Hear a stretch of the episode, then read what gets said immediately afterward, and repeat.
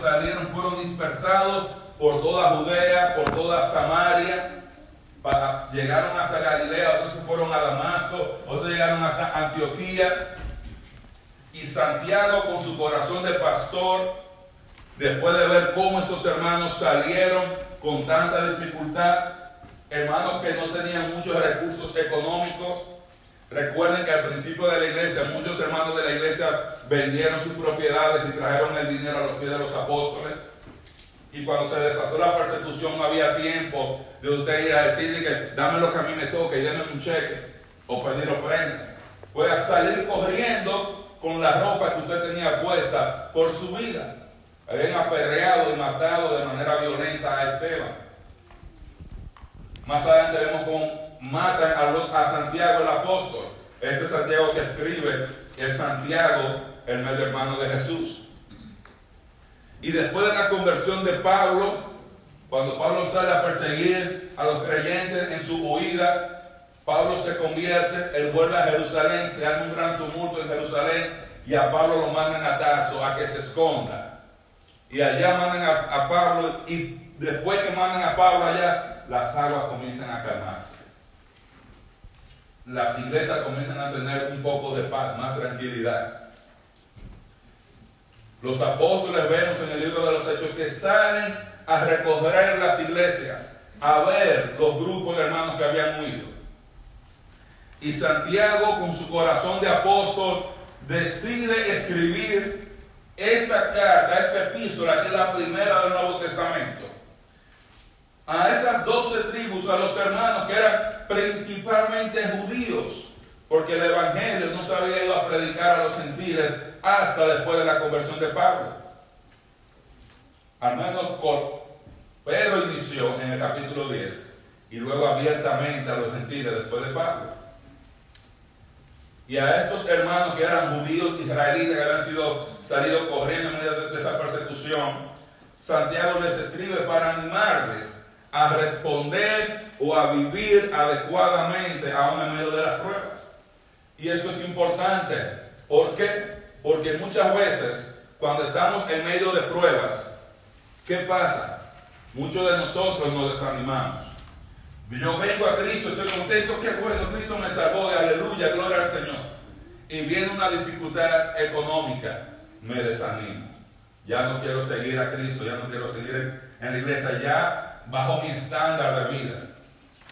Llega una crisis familiar y otros nos desanimamos también. Ya yo no quiero seguir al Señor, ya yo no quiero obedecer, yo no voy a hacer esto. Comenzamos, yo voy a hacer lo mismo que yo hacía antes. Viene crisis económica de todo tipo y comenzamos muchas veces a debilitarnos. Y en medio de estas pruebas y de estas crisis, a veces algunos de nosotros caemos en tentación.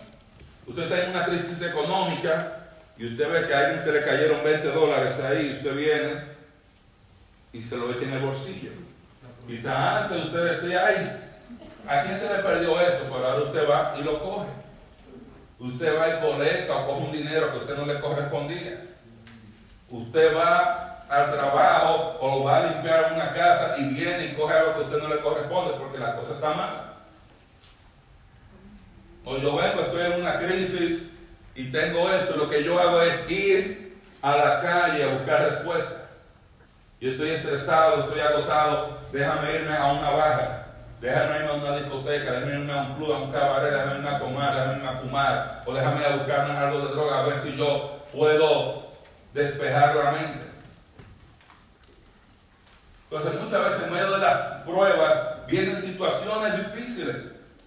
Porque las pruebas son duras y a veces queremos salir de las pruebas. Pero Santiago les escribe a estas personas para decirles, hermanos, debemos responder bien en medio de las pruebas. Y da una buena razón. Y va a hablar a través de todo el libro cómo responder adecuadamente en medio de las pruebas. Y para los que no se acuerdan, pruebas son situaciones, dificultades, que Dios permite en nuestras vidas para mejorar nuestro carácter. Eso es una prueba. Una dificultad, un problema que Dios permite en tu vida para mejorar tu carácter. Por ejemplo, un profesor le deja una tarea a usted. El profesor le deja una tarea a usted no porque lo odie, no porque el profesor no quiere saber de usted. Él le pone una tarea para que usted aprenda matemática y le pone 10 problemas de tarea. Y usted está en su casa y le sale, no le sale, comienza a arrancarse el cabello y comienza a investigar, a preguntar hasta que usted termina. Y mientras más usted trabaja en los problemas y más y más, usted viene, lo hace bien y cuando toma el examen final, trabajó bien, pasa con buenas notas. Usted ve los problemas y dice, eso es muy difícil, yo no quiero hacer eso. Yo mejor me voy a decir, voy a comenzar a ver Netflix, llega la hora del examen. F. Porque no dedicamos tiempo a enfrentar esos problemas que el profesor nos dejó. A veces el profesor de literatura nos deja una tarea, lea ese libro. Y si usted lee ese libro y saca la idea principal, entonces le vamos a dar ciertos puntos. Usted dice, lo ve, es que ese libro es muy grande, es que ese libro es muy aburrido. Hay que mirar el, español, que tengo que buscar un diccionario, hay muchas palabras que no sé. Y usted deja el libro. Y usted se despreocupó de eso, pero viene el examen y viene de pasando, no se gradúa magna cum laude, ni summa cum laude, se, se gradúa con suma dificultad. Se quema. ¿Por qué? Porque no hizo las pruebas, los problemas que le dejaron de tarea para cuando llegara el examen final usted esté preparado para enfrentar ese examen final. De la misma manera, Dios va a permitir pruebas y problemas en tu vida y en mi vida para mejorar nuestro carácter. Porque Dios está más interesado en nuestro carácter que en nuestra comodidad. Algunos de nosotros creemos que Dios está más interesado en que nosotros estemos cómodos. No, está más interesado en que tengamos un carácter como el de Cristo. Y si Él tiene que desacomodarnos, sacarnos de nuestra zona de confort, de esa zona donde estamos cómodo, donde nos sentimos seguros, Él lo va a hacer si eso es lo que cuesta llegar a desarrollar en nosotros carácter. La tentación, la tentación no viene de Dios. Como vamos a aprender más adelante, Dios no puede ser tentado y Dios no tienta a nadie.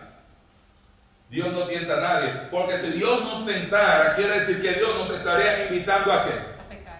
A pecar.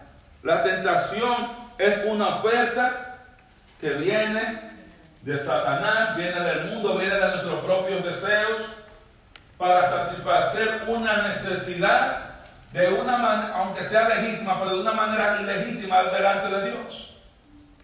Por ejemplo, Jesús. Jesús está en el desierto y Satanás le dice, si eres el Hijo de Dios, haz que esa piedra se convierta en pan. ¿Necesitaba Jesús la comida? Sí. Tenía hambre, tenía 40 días sin comer.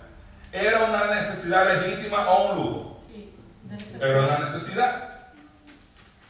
¿Y podía Jesús, tenía el poder de convertir la piedra en pan? Sí. sí. Pero Dios, el Padre, quería que el Hijo dependiera totalmente en Él para satisfacer su necesidad en sus propios medios.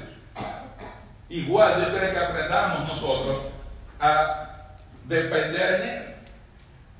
Entonces la oferta de Satanás no fue una, la prueba para Jesús no fue lo que Satanás le ofreció, la prueba fue estar con hambre y estando con hambre decir, tú sabes que yo prefiero tener hambre y honrar a Dios que tener la barriga llena y deshonrar al Señor.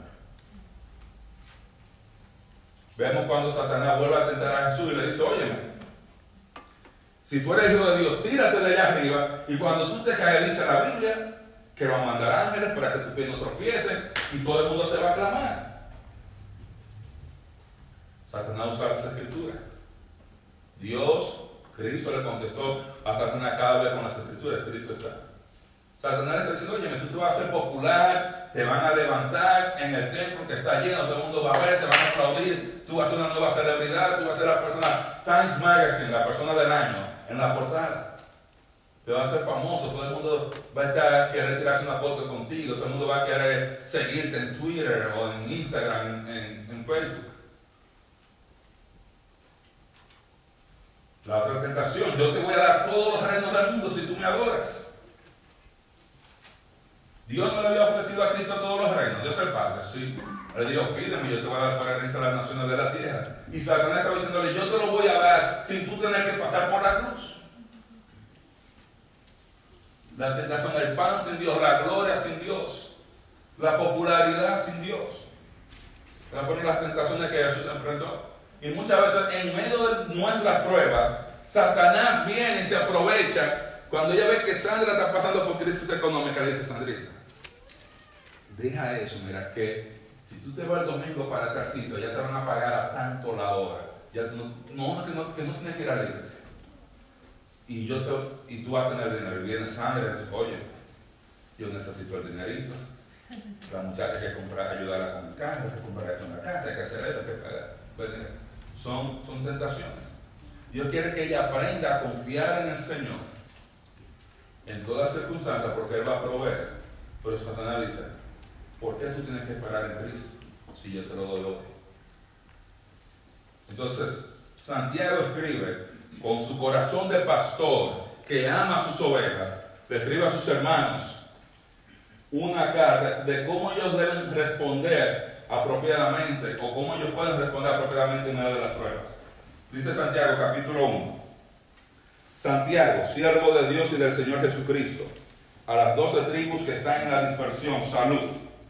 Hermanos míos, tened por sumo gozo cuando os halléis en diversas pruebas, sabiendo que la prueba de vuestra fe produce paciencia.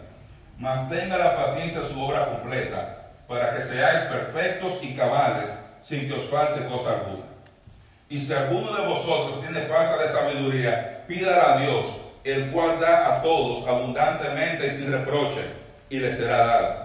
Pero pida con fe, no dudando nada, porque el que dude es semejante a la onda del mar, que es arrastrada por el viento y echada de una parte a otra. No piense pues que tal haga que recibirá cosa alguna del Señor. El hombre de doble ánimo es inconstante en todos sus caminos. El hermano que es de humilde condición glorieza en su exaltación pero el que es rico en su humillación, porque él pasará como la flor de la hierba. Porque cuando sale el sol con calor abrasador, la hierba se seca, su flor se cae y perece su hermosa apariencia. Así también se marchitará el rico en todas sus empresas. Amén. Entonces, cuando yo estoy en pruebas, ¿de qué manera yo debo responder? Como yo mencionaba la semana pasada, Santiago no le dora la píldora, Santiago no, no maquilla nada. Él le dice inmediatamente en el verso 2, hermanos míos, tened por sumo gozo cuando os halléis en diversas pruebas. Él le dice inmediatamente la actitud correcta en medio de las pruebas, tener sumo gozo. ¿Sabes lo que significa sumo? El máximo gozo. Igual cuando dice usted suma cum laude. ¿Cuántos honores hay por arriba de suma cum laude? ¿Hay más? Al por ahí.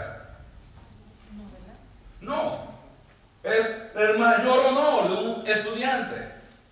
Igual, cuando Santiago dice tener por sumo gozo, está llamando al el tener el gozo, el gozo máximo cuando aún tú estás en las pruebas más difíciles.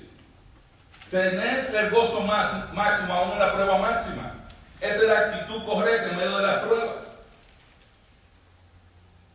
Él les dice a ellos, el gozo en medio de las pruebas es una decisión. Él dice, tened por sumo gozo. Se tened, tengan un imperativo. ustedes tienen que, ustedes tienen que decir, proponerse tener gozo en medio de las pruebas. El gozo en medio de las pruebas depende de nuestra actitud de cómo tú y yo vemos las pruebas. Y créanme, hermano, cuando yo estoy leyendo esto y estudiando Santiago, porque me toca predicarlo, después de yo estar pasando por tantas pruebas, ¿a quién usted cree que la Biblia le da los primeros puñetazos? Tengo los morados ahí donde no se me ven. Es una decisión. Yo decido mi actitud. Yo decido mi actitud. Yo decido cuál va a ser mi actitud cuando vengan las pruebas. Mira lo que le pasó a Job. Cuando le dicen, todos tus hijos se murieron, todo tu dinero se perdió, todos tus animales, todo. Pero tú tienes una gran familia, dinero, todo, ahora tú no eres nadie. Y él está ahí. ¿Y qué dice? Jehová dio y Jehová quitó sea el nombre de Jehová bendito. Él tenía ya su mente. Él no tuvo que ir a preguntar, ya él había decidido, cual sea que sea mi situación, yo, como dice el himno, yo estoy bien con mi Dios. Él había decidido, yo voy a tener gozo, yo voy a aceptar con alegría y con buena actitud la, que, la prueba que sea que Dios me ponga, porque yo sé que Dios me va a ayudar en medio de la prueba.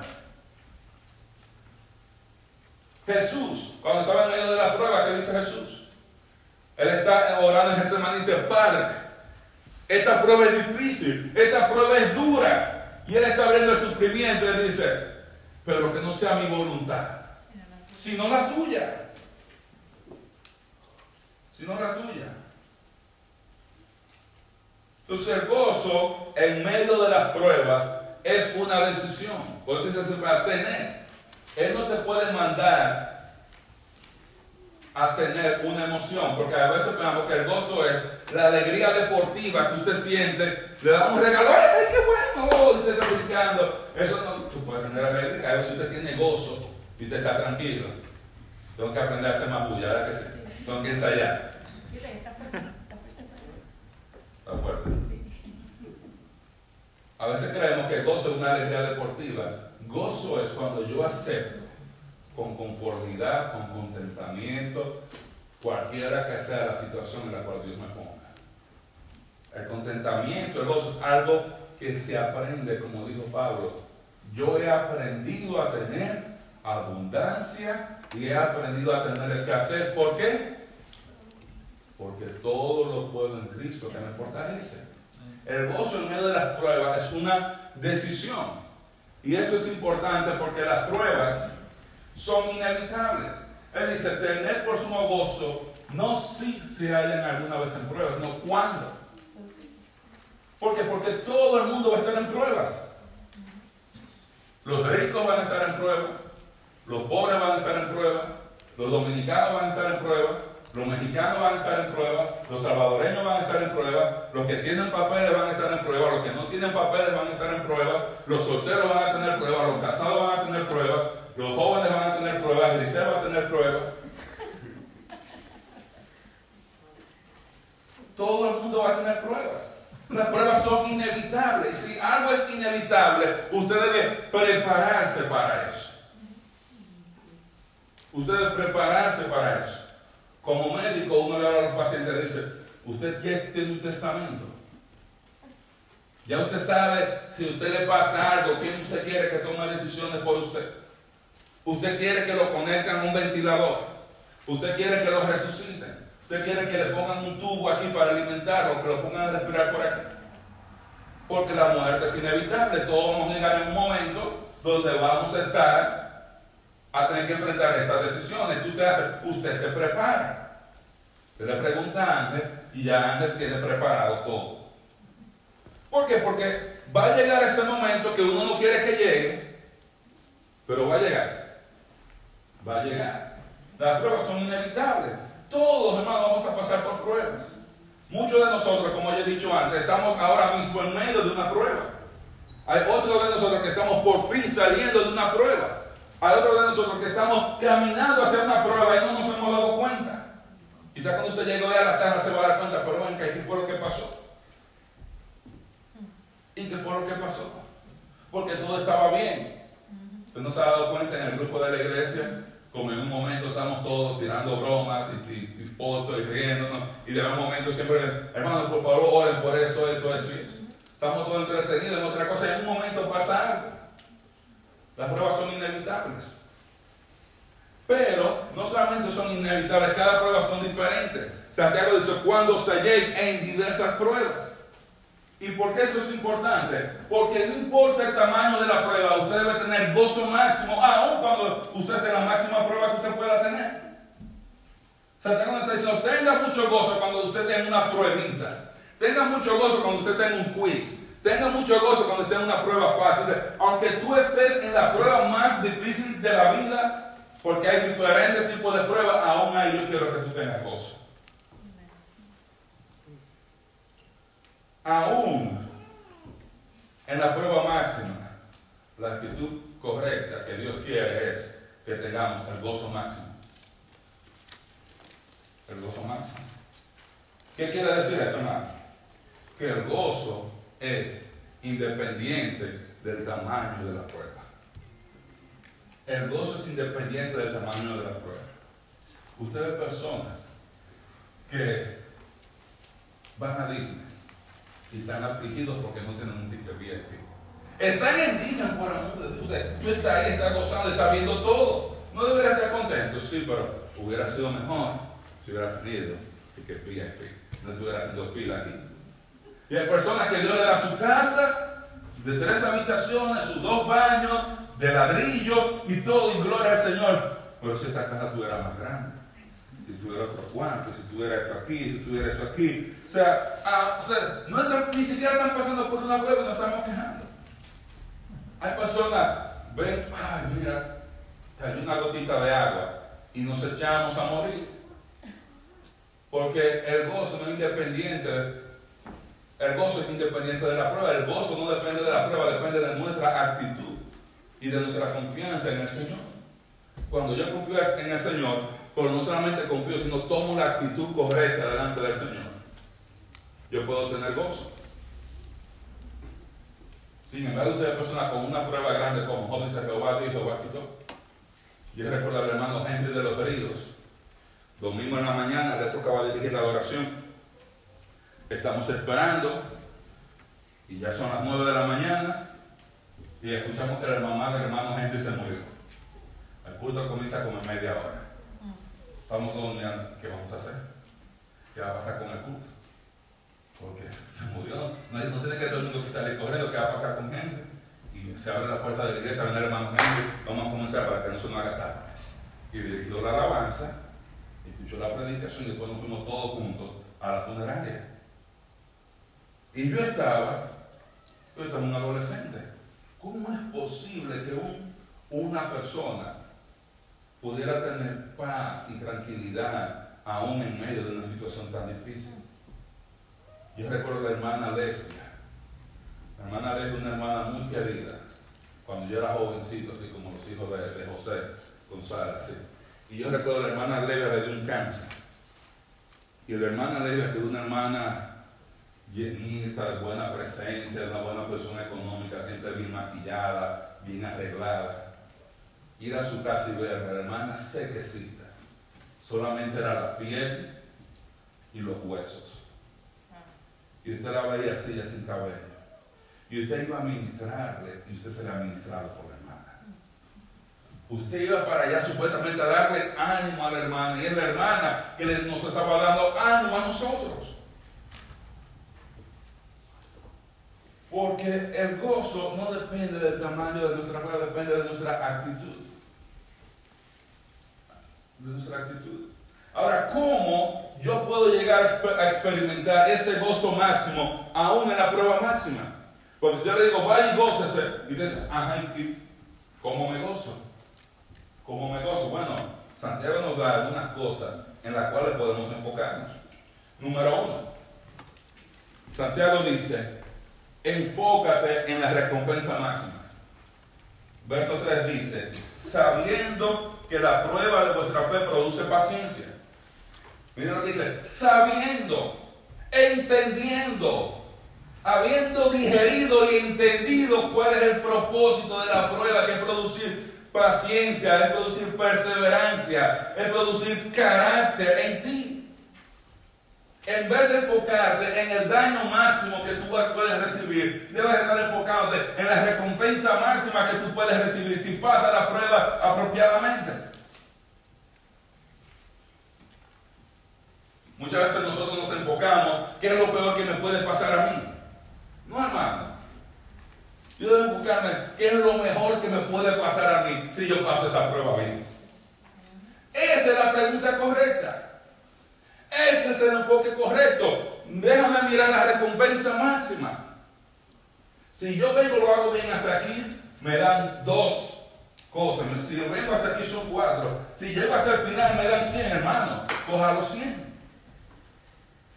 Enfócate en la recompensa máxima. Dice el salmista, aunque ande en valle de sombra de muerte, no temeré mal alguno. Y como yo mencionaba una vez, ¿usted sabe qué pasa? La sombra usualmente es más grande que el objeto. Usted viene, pone un niño pequeñito así, le pone una luz y el niño se ve grandísimo. ¿Y qué hace usted? Si usted se pone a mirar hacia la oscuridad, usted va a ver la sombra y se va a asustar. Cuando usted mira hacia la luz, usted se va a dar cuenta, no, pero mira que es un gatito, no es un león. Es un lagarto, no es un dinosaurio. Depende del enfoque. Entonces, en medio de las pruebas, yo debo enfocarme en la recompensa máxima, en el propósito de la prueba. Y mire en lo que dice el verso 12, que lo vamos a ver la semana que viene. Santiago 1.12 dice, bienaventurado el varón que soporta la tentación, porque cuando haya recibido la prueba, dice, va a recibir una corona de vida que Dios tiene preparada a los que le aman. Hay una, corona de vida. Esa corona de vida, hermano, es vida eterna.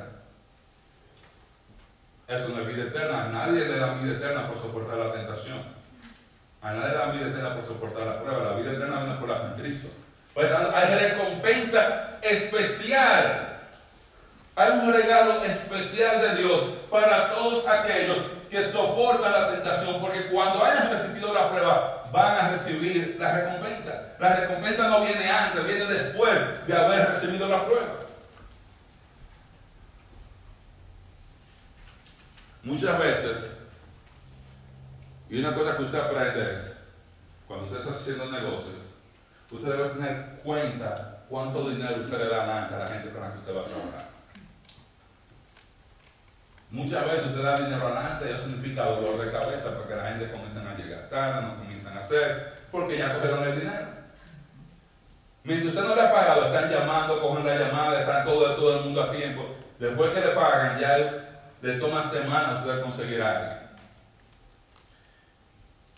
Dios, Él nos va a dar una recompensa, pero no antes de que pasemos la prueba. La recompensa máxima viene después que nosotros pasemos esa prueba máxima. Después que podemos saber, viene esa corona de vida, que son bendiciones que Dios nos da, no solamente espirituales, sino también materiales, como pasó con Job. Job comenzó en pruebas. ¿Era Job un mal cristiano? No. La Biblia dice que Job era un hombre justo y perfecto delante de Dios. Él no era, ah, eh, eh, Job pasó por pruebas, pero eso era por pecador. Eso fue por eso, eso fue por... No, no. Dice, era un hombre perfecto, recto, justo delante de Dios. Y Dios le permitió pasar por prueba. Pero el Job al final del libro es un Job aún mucho mejor que el Job del capítulo 1. Si Dios no, permite que pase por prueba, el Job del capítulo 1 se hubiera quedado siendo un buen Job, pero ahora él era un mejor Job. Por eso todos nosotros vamos a pasar por prueba, porque para Dios perfeccionar nuestro carácter. Y eso es lo, segundo que debemos enfocar. No solamente en la recompensa, sino en desarrollar al máximo nuestro carácter en medio de la prueba. Mira lo que dice Santiago en el verso 4. Mas tenga la paciencia su obra completa. ¿Para qué? Para que seáis perfectos y cabales sin que os falte nada. Dice, hay que pasar la prueba completa. Usted tiene que pedir que la perseverancia, que la, que la dificultad pase completa. ¿Para qué? Para que lleguen a ser perfectos, lleguen a ser cabales, lleguen a estar maduros, lleguen a estar que no les falte nada en cuanto a su carácter. Entonces, en medio de la prueba es no solamente yo enfocarme qué es la recompensa máxima que el Señor me va a dar, sino también el carácter máximo que yo puedo desarrollar. ¿Qué tanto yo puedo desarrollar mi carácter en medio de esta situación? Mira el caso de Jesús, dice el libro de Hebreos, que él, por el gozo, por la recompensa puesta delante de dice, él menospreció la cruz. Él vio la cruz y usted ve la cruz y dice, no, ¿por qué yo voy a morir? Por estos tigres aquí que andan, que tú tienes que rogar para que hagan eso, no. Pero él, él no vio la cruz, él vio la recompensa final. Estar sentado con un hombre que sobre todo un hombre que Dios el Padre le iba a dar por ser obediente hasta la muerte. Usted va al libro de Hebreos y va a ver a Moisés. Dice que Moisés no temió la ira del faraón. Y dice que él tomó, que él menospreció la ira del faraón. Él no quiso la riqueza del faraón porque estaba pensando en las riquezas de Cristo.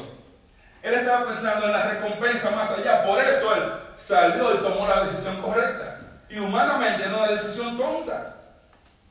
Tú eres hijo del faraón. Tú estuvieras viviendo, te dándote la buena vida. Sin dar un golpe ni siquiera de carácter. Todo te lo traen. Y yo quiero que haya muchachas, tráiganlo. Yo quiero que el vehículo, tráiganlo. Yo quiero ir a la playa, tráiganlo. Y usted se sienta ahí, mira, ¿a qué no me gustó como picó el ojo? Llévatelo, ñaca la fuanda. Y se acabó. Pero él decidió hacer lo correcto, renunció a todo, pero estaba enfocado en la recompensa máxima. Dice Hebreo, él se sostuvo como si estuviera viendo el invisible. Gloria al Señor. Gloria al Señor. Pues si yo quiero tener el gozo máximo, la prueba máxima, yo comenzar a enfocarme no en el daño máximo o el dolor máximo que yo pueda sufrir, sino en la recompensa máxima que yo pueda obtener del Señor. Y yo debo enfocarme en el carácter que yo puedo tener. ¿Qué tanto yo puedo mejorar nuestro carácter? Por ejemplo, muchas veces Dios permite que estemos en situaciones donde usted dice, ¿por qué Dios me pone en esta situación? Porque hay cosas que usted y yo no aprendemos cuando venimos creciendo o en la casa y a veces Dios nos pone en circunstancias para que aprendamos. Por ejemplo, usted sabe que son los hermanos los hermanos son personas que Dios ha puesto en su vida para probar su paciencia y hacer dar un mejor carácter cuando usted va creciendo. Después que usted crece, todos sus familias políticas, los compañeros de trabajo se convierten en sus hermanos. La persona que Dios utiliza para...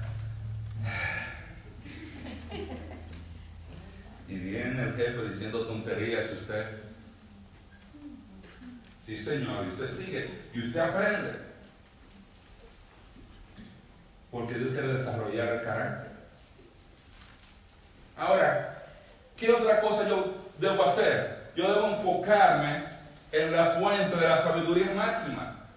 ¿Cómo yo puedo tener sabiduría para yo vivir en medio de las pruebas? ¿De dónde yo voy a sacar sabiduría? Muchas personas, cuando tienen problemas,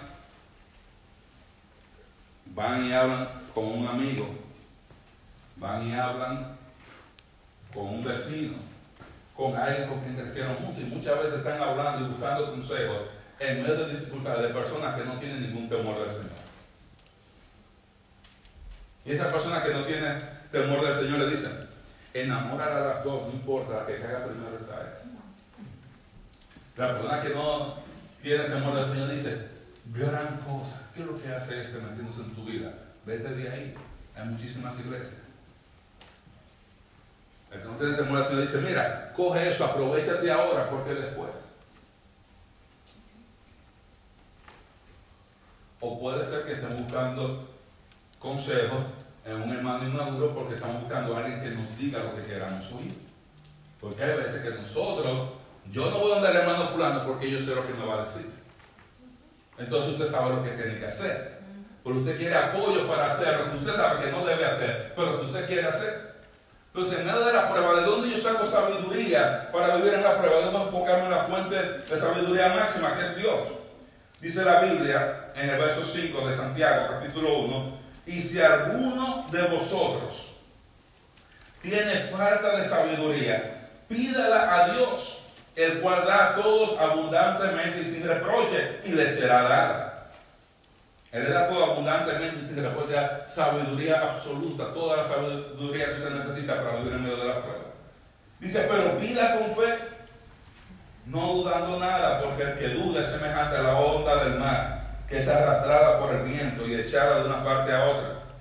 No piense pues que en tal haga que recibirá cosa alguna del Señor el hombre de doble ánimo es inconstante en todos sus caminos. Dice, enfócate en la fuente de sabiduría máxima. Dice, la fuente de sabiduría máxima es Dios. Cuando yo estoy en medio de las pruebas, hay veces que yo no entiendo, Señor, ¿qué es esto? Yo no sé por qué. Y Él no dice, no me preguntes, solo vive. No, le dice, pide sabiduría. Dios no tiene ningún problema con te Señor, tú puedes por favor ayudarme a saber qué tú quieres que yo aprenda en medio de esta prueba. Tú me has puesto a pasar por esto. Yo no tengo ni la más mínima idea porque a veces estamos tan perdidos que ni siquiera entendemos que lo que el Señor quiere que aprendamos. Después de orar, Señor, ayúdame a entender. Yo sé que tú permitiste la prueba que tú quieres que yo aprenda. Ayúdame a entender cuál es la enseñanza, ayúdame a entender qué parte de mi carácter tú quieres que yo desarrolle. Dame consejo, Señor, qué yo debo hacer en esta situación. Y Él te va a dar consejo. Hay que buscar la sabiduría de lo alto. Creo que el hermano Francisco va a estar hablando de sabiduría pronto, gloria al Señor. Y él ha dado sabiduría, hermano Francisco. ¿A usted qué le toca, Francisco? ¿A quién? Dice Santiago que la sabiduría que viene de lo alto, dice, es pacífica, es santa. Mientras la sabiduría humana es carnal, animal. ¿Qué está diciendo? La sabiduría que viene de lo alto, número uno, es santa. ¿Qué quiere decir? Dios nunca te va a mandar a pecar, aún en medio de la prueba. Dios no te va a mandar a pecar. Si en ese momento la palabra de sabiduría que te están dando es participar en un acto que es pecaminoso, esa sabiduría no viene de Dios, porque Dios no peca y Él tampoco tienta a nadie. Y la sabiduría de lo alto es, número uno, es santa. Eso lo vamos a ver en más detalles en el libro, es santa. Es santa. Santiago sigue diciendo, la sabiduría que viene de lo alto, dice, es pacífica muchas veces el consejo que te están dando es para tú llevar a enemistarte con un hermano, con una hermana, probablemente no sea sabiduría del Señor. Porque el Señor no es la voluntad de Dios que los hermanos estén matando como perros y gatos, que los hermanos estén enemistando.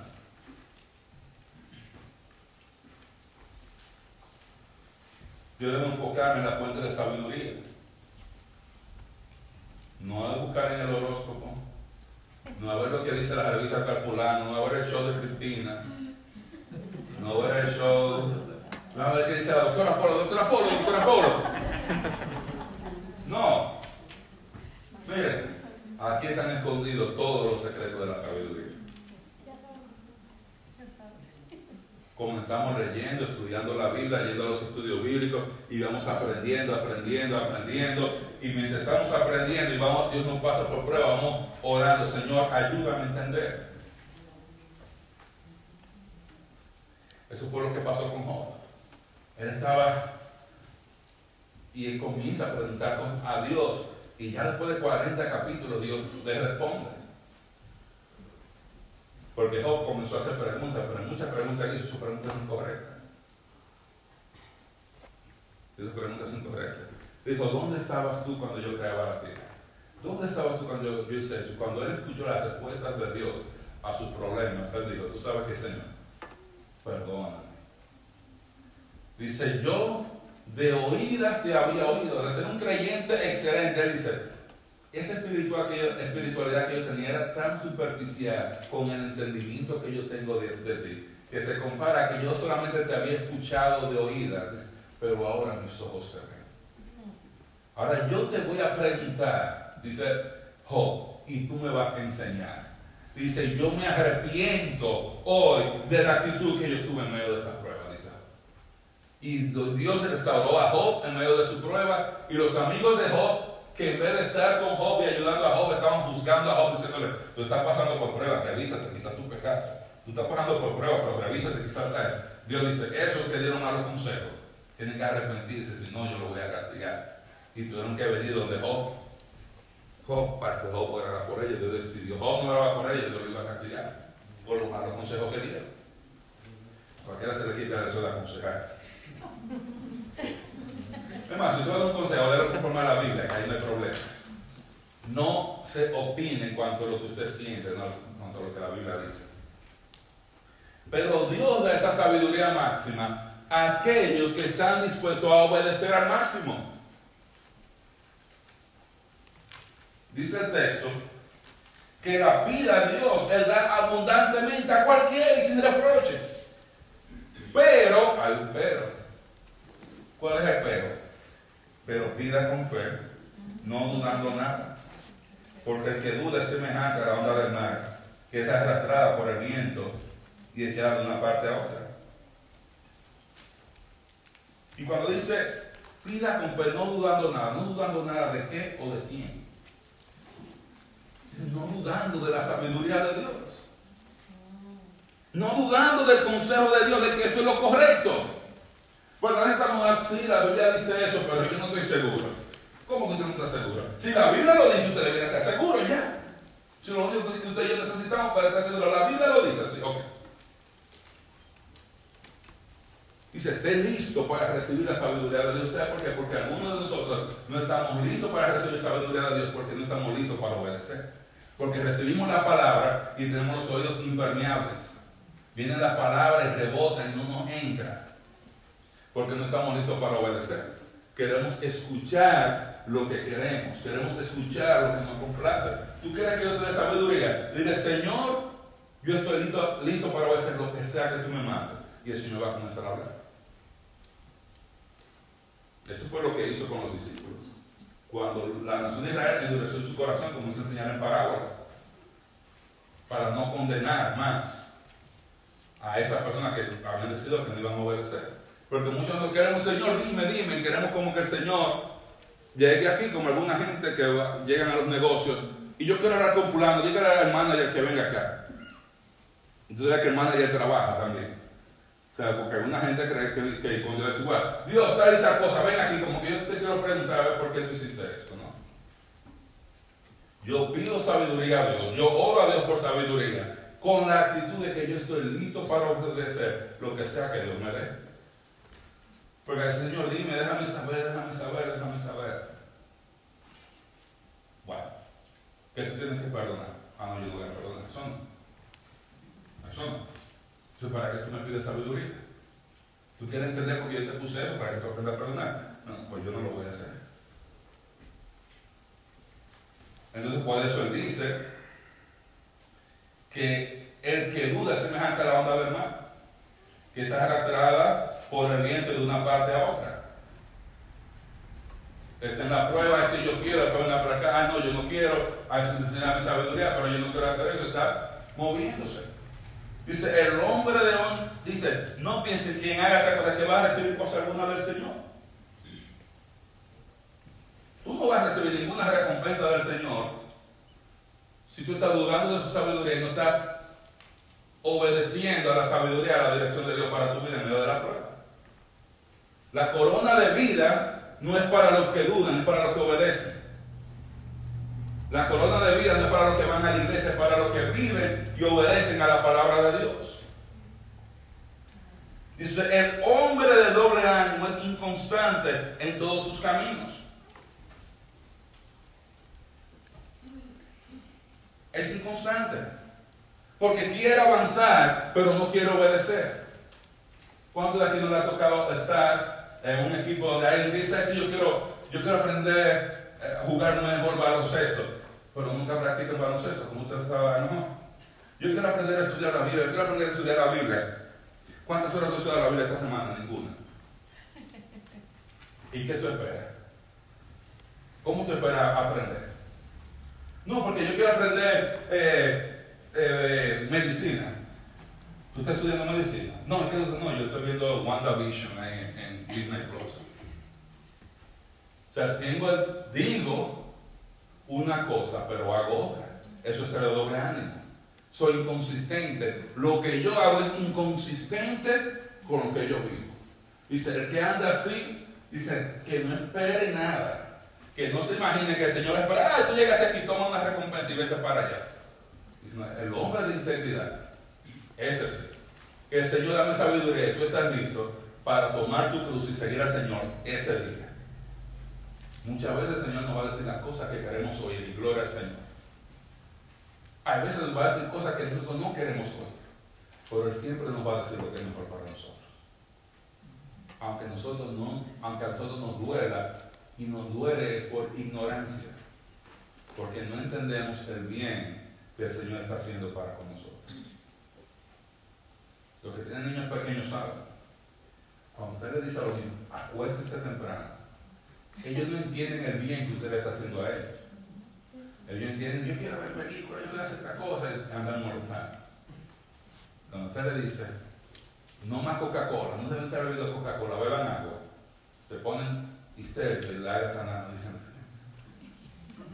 y no saben de lo que uno le está cuidando. Su ignorancia no le permite apreciar la bendición que es tú tener un papá o una mamá que te diga no bebe Coca-Cola. Y muchos de nosotros nuestra ignorancia no nos deja apreciar la bendición de las cosas que Dios nos dice. Y por eso debemos pedir constantemente sabiduría. Para ser bendecido hay que tener buen gusto para saber lo que realmente es bendición.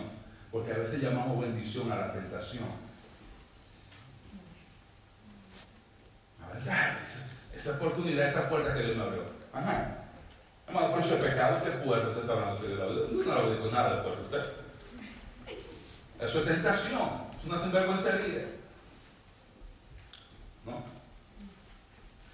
Nosotros debemos enfocarnos en la fuente de sabiduría máxima, que es Dios.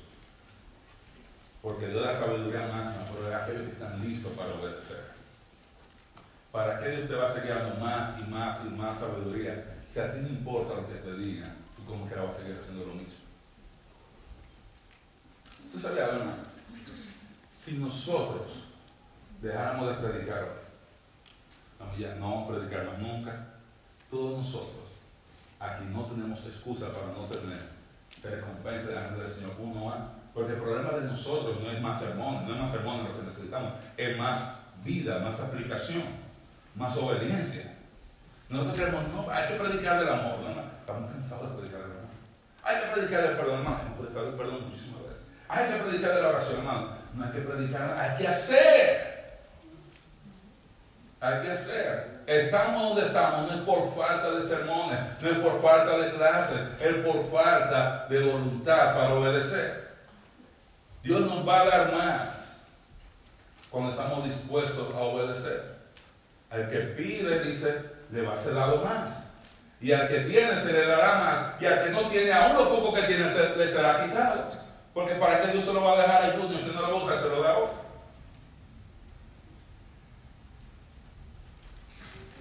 Y para acabar, vemos en el verso 10, 9 al 11.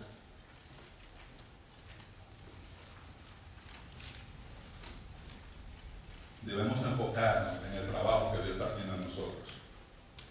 Dice la Biblia, el hermano que es humilde, que es de humilde condición, gloríese en su exaltación. Pero el que es rico en su humillación, porque él pasará como la flor de la hierba. Porque cuando sale el sol con calor abrasador, la hierba se seca, su flor se cae y parece su hermosura, su hermosa apariencia. Así también se marchitará el rico en todas sus empresas. Santiago nos dice, cuando estemos en la prueba, enfoquémonos en el trabajo que Dios está haciendo en nosotros. ¿Cómo así? Eso es lo que verso 9. El hermano que es de humilde condición, y este hablando hermano que, que, es pobre, que no tiene mucho dinero, y que está en la iglesia, dice, gloriece en su exaltación. Es decir, que si yo soy un hermano que tengo un problema, tengo dificultades, quizás no tengo mucho dinero, y yo paso por prueba, mi actitud no debe de ser, Señor, pero ¿por qué tú me estás probando a mí si yo tengo tantos problemas? Mándale su prueba a Neri que está recién casado y no tiene ninguno. Ya pasaron tres meses. Ah, ya pasaron tres meses, ok. Vamos, vamos a quitar de ejemplo entonces. Neri, llevamos tres meses que tú te casaste. Ya. ¿Cuánto? ¿Tres meses? Ah, que cómo se está yendo el tiempo. Wow. Señor Jesús. Rápido. Dice el hermano de humilde condición, glorieza en su exaltación. Dice, si yo soy pobre, estoy en una condición difícil y el Señor me pone a prueba, dice, gloriate en tu exaltación. ¿Qué significa eso? Tú debes sentirte contento, gozoso, de que aunque tú seas pobre, Dios sigue trabajando en tu carácter y va a seguir formando tu carácter para que tú tengas recompensas eternas, para que tú puedas obtener esa corona de vida. Porque si yo dijera, yo no voy a probar a los ricos, a los pobres no sé, eso es discriminación. No en contra de los ricos, en contra de los pobres. Porque entonces los ricos pasarían por pruebas, mejorarían su carácter y estarían más recompensados y fueran ricos también en la eternidad. Y el pobre, por no ser probado, no probaría su carácter, seguiría siendo pobre en la eternidad. Pero que dice, gloríese, gloríese, porque ahora Dios está dando la oportunidad de ser rico en los cielos. De estar exaltado y no vivir en humillación como estamos viviendo en humillación aquí en la tierra. En vez de yo estar pensando, ay, otra prueba. Yo recuerdo la hermana, tenemos una hermana, la hermana bienvenida. Una hermana tenía poco, algo de problemas mentales, había otra familiar con problemas mentales. La hermana le dio un cáncer de seno. Y desde que yo, hermana, desde que yo tengo memoria, yo nunca conocí a la hermana bienvenida fuera de prueba. Siempre era un problema. La hija tenía esquizofrenia, a veces escapaba, se perdía, había que salir a buscar, aparecía en otro pueblo, situaciones familiares con el esposo, etcétera, etcétera, economía, abuso de todo tipo, eh, tantos problemas. Y después, como si ella no tuviera suficiente, un cáncer. Entonces al desnudo todo le llega menos la ropa. Entonces la hermana, hermana, y esa hermana bienvenida se paraba con su cabeza que ya no le quedaba un pelo de la quimioterapia. Hermano, yo tengo este canto que el Señor me lo dio. Y así con la voz temblorosa y medio ronca, comenzaba a cantar con un papelito ahí alguna canción que ella en su dolor había escrito hablando al Señor. Y esa es la imagen que yo tengo de la hermana bienvenida cuando murió. Esa hermana probablemente va a tener más recompensa que muchos de nosotros. Porque usted dice que, bueno, esa hermana pasó cuando trabajo. Bueno, esa hermana tiene una unción más grande que la suya y la mía junta. Porque esa hermana nunca yo la vi faltando a la iglesia. Que me dieron eh, eso, que ella llegó hoy para la iglesia por eso, que me siento con su cáncer, con su enfermedad, con la hija perdida, siempre estaba aquí llorando, llorando, llorando, llorando, llorando, hermano, oren por mí. Eso es fidelidad. Eso es fidelidad. Le di una oportunidad. Sufrí aquí, pero hermano, cuando yo vea bienvenida, yo la voy a ver en gloria, revestida de la gloria de Cristo, sin cáncer, con su pelo, ya sin ser vista como la hermanita pobre que siempre se sienta aquella esquina con la ropita así. No te ves hermana vestida de la gloria del Señor, aleluya. Qué gozo. Yo recuerdo el hermano Octavio. El hermano Octavio estaba haciendo su demencia, me dice una vez, doctor, doctor, tengo una camisa. Y salimos al parqueo de la iglesia, abre el baúl del carro, me saca tres camisas que parecían marcadas por los hermano, pero no me la palabra. Tengo que esa canasta para acá por allá. Y el sucio, hermano. Y cuando yo la vi, yo hice así, en esa luz del mediodía después del culto. Y muchas gracias, hermano, no se preocupe. Y yo la cogí. Y después, ah, tengo un libro, me sacó un libro también viejísimo de todos los días que tenía. En su corazón, ese hermano, pasando por sus pruebas, por sus dificultades, todavía tiene deseo de servir, de amar a otro, de un hermano generoso. Y ¿sabes qué es lo bueno? que cuando lleguemos a cielo, y antes lo vamos a ver cuando el hermano Octavio, lo vamos a ver sano de mente. No lo vamos a ver con la camisa sucia ni con la camisa botonada así. lo vamos a ver vestido de la gloria de Cristo. Gloria al Señor. Gloria a Cristo. Qué bueno, qué bendición. Porque no importa la situación de nosotros aquí, mis hermanos. Estamos aquí de paso. Aquí creemos que vamos a vivir 70 años. Hermano, yo voy en la clínica y los peores casos se los dan a gente joven. Los peores, las peores cosas. No se preocupe, hermano, dice que está bien. Ya, gracias. Le digan a los jóvenes. Destapaga ya. Hermano, lo importante es hacer tesoros en los cielos. Pero a veces pensamos, ponemos tanta energía aquí en la tierra como si nos fuéramos a quedar en la tierra para siempre, hermano. Todos nos vamos a morir usted no sabe. Con papeles, sin papeles, dinero, sin dinero, lo que estudiaron, lo que no estudiaron, todo. El asunto es que estamos haciendo tesoros en el cielo. Luego dice, pero el rico un, gloríese en su humillación. ¿Qué está diciendo eso? Que hay hermanos que quizás tengan una mejor una posición económica mejor. Dice, bueno, ese hermano, mira, es médico, es pastor de la iglesia, había una clínica, viene el Señor, y lo pone a pasar situaciones que el Señor lo humilla y lo tira al suelo. Y usted está ahí peleando y y a veces cuando usted va saliendo de la pelota, dice, Señor, tú sabes que gracias porque yo necesitaba esto.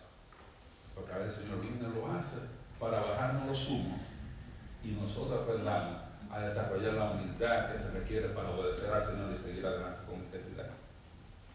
Hay veces que muchos de nosotros, el Señor necesita dar un paso para, para nosotros poder decir, "¿Sabes, Señor, gracias, porque yo, yo iba mal en esta área u otra área. El Señor nos prueba para mejorar. Por eso el enfoque debe estar en el trabajo que Dios está haciendo en nosotros. Ese trabajo, gloríese su exaltación, el pobre. El rico gloríese su humillación, porque Dios está trabajando contigo. El día que Dios deje de probarte, porque Él se cansó de ti. No digas, ya yo, no tengo prueba, yo no tengo problema. Oye, Dios, Dios dejó de trabajar contigo. No se aprende tanto en ninguna cosa como en las pruebas.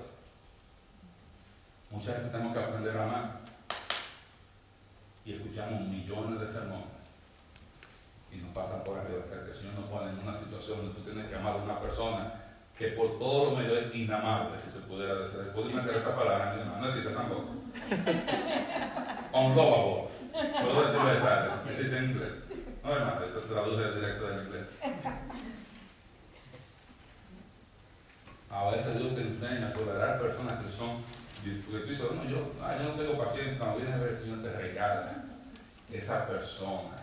Y ya tienes tres meses casado con esa persona y comienza a paciencia.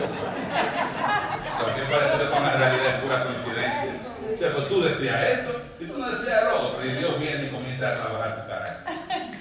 Entonces, por eso nosotros tenemos que enfocarnos no en el problema, sino en lo que Dios está haciendo con nosotros.